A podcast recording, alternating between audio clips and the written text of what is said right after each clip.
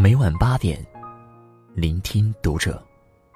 大家好，我是主播小贤，欢迎收听读者。今天跟大家分享的文章，来自作者苏欣。你那么有钱，凭啥不帮我？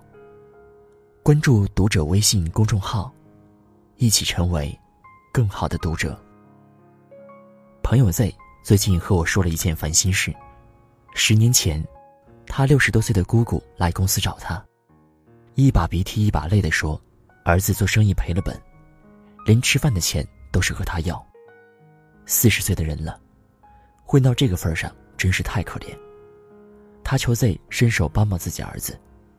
能不能在公司给他安排个岗位，让他有口饭吃？姑姑从小疼 Z，老人家这一哭，他受不了了，当即豪情万丈地说：“没问题，虽说我公司小，但也不多表哥一个人，让他给我开车吧，正好缺个司机，工资按中层开。你老放心，我有饭吃，就不会让表哥饿着。”不久，Z 的表哥到他公司上班。给他当了专职司机，终于过上了安稳的日子。Z 的表哥很知足，除了开车之外，还抢着干一些力所能及的活。Z 对他很放心，很多事都交给他去做。Z 的表哥来公司第五年，手里攒了点钱，想按揭买个房子，可是钱不够，就和 Z 来借，说借的钱可以从他工资里慢慢扣。Z 不好意思拒绝，就借给了他一笔钱，让他交了首付买房子。虽然当初借钱时，Z 的表哥主动说每月从工资里扣，但 Z 看他拉家带口还要还房贷，就没有让财务给扣，说等他有了钱再说。一天，公司的副总吞吞吐吐提醒 Z，让他对他表哥提防点儿，说此人表面看上去老实巴交。背地里老是说 Z 的坏话，什么自己来那么多年了，兢兢业业干工作，公司越做越大，而自己的工资却没涨多少，连买个房子都苦巴苦借。要不是看在亲戚的份上，早就不干了。云云。Z 很生气，也很吃惊，但他没有表现出来，毕竟表哥跟自己那么久，不能只听一面之词，万一……是挑拨离间呢。直到上周，Z 的表哥又找他借钱，说自己儿子大学毕业了，想创业却没有资金，想从公司预支两年的工资，等赚了钱就还上。Z 拒绝了，说公司近来效益不好，资金很紧张，让他去别处想想办法。Z 的表哥闻听此言，竟然勃然大怒，和他嚷了起来。我跟了你那么久，鞍前马后伺候你这个表弟，你住豪宅开着豪车，我连买套房子都是按揭，孩子创业需要点钱你都不肯借，真是太过分了。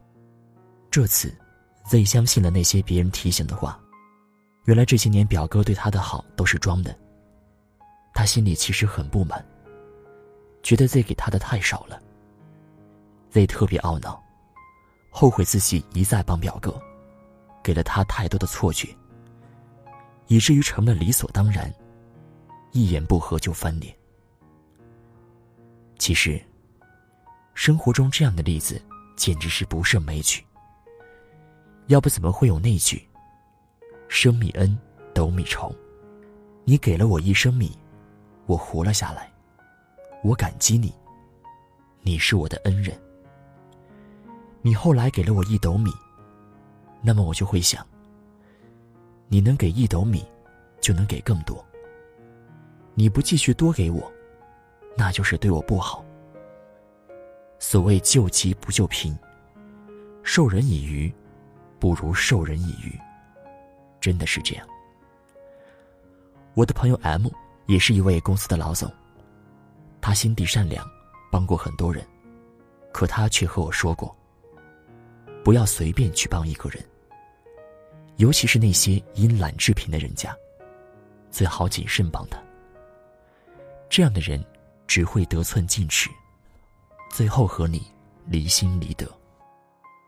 这些年 M 帮助了很多上不起大学的孩子，但是只帮到他大学毕业，就不会再给孩子资助。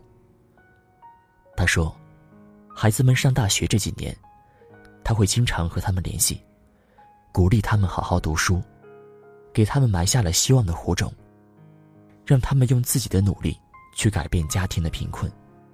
去年，M 给我看了他和一个孩子的聊天记录，那个孩子马上大学毕业了。感谢 M 几年以来的资助。他已经找好了工作，就是他实习的那家公司。待遇和福利都很好。孩子说：“自己一定好好赚钱，让家里摆脱贫困，让父母过上好日子。”所以你看，这样的资助，才是有效资助。而面对那些觉得你有钱你就该帮我的人，不是你的热心主动，就能得到感恩，更不会激发他改变生活的雄心和信心。或许，还会让他变得更加懒惰。曾经在某杂志上看过一个故事。美国一位叫保罗·奥斯特的作家去中东地区旅游。他路过广场时，看到一个角落里摆着一个小摊。一个衣衫褴褛的小男孩在卖旅游纪念品。那个小男孩正在看书，作家心里一动，觉得这个小男孩在这种环境下还不忘看书，一定是个有志气的孩子。他走过去，小男孩听到脚步声，抬起头来说：“买一个吧，只要十美分。”作家掏出十美元说：“都给你了。”小男孩愣了一下，旋即欣喜若狂的跳了起来。两年后，奥斯特故地重游，在大广场的角落又见到那个小男孩。小男孩依然在贩卖旅游纪念品，但手里已经没了书。他的双眼不停的来回逡巡，不放过每一个向游客兜售商品的机会。奥斯特询问小男孩：“为什么不看书了？”小男孩露出狡黠的表情。看书有什么用？有一次，一个好心的游客一下子给了我十美元，是我一个月赚的钱呢。从那以后，我就决定不再看书了，不如只卖商品。后来，奥斯特在一本书中写道：“如果你无法给别人提供切实有效的帮助，无法帮他们彻底摆脱贫穷。”那么，请收起你的善心，因为你的帮助很可能害了他们。是啊，人这一生，谁都不会一直顺风顺水。一时贫困或许是际遇的原因，你能帮就帮一把吧，但不要帮一个人太久。所谓救急不救贫。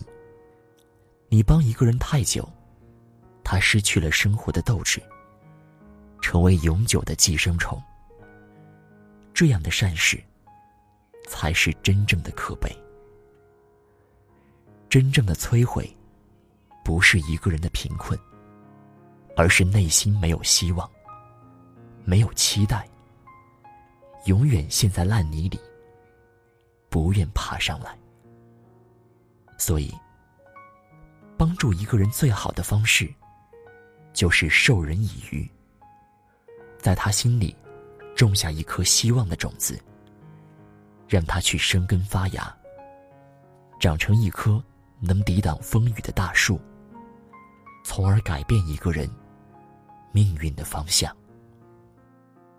愿天下无贫。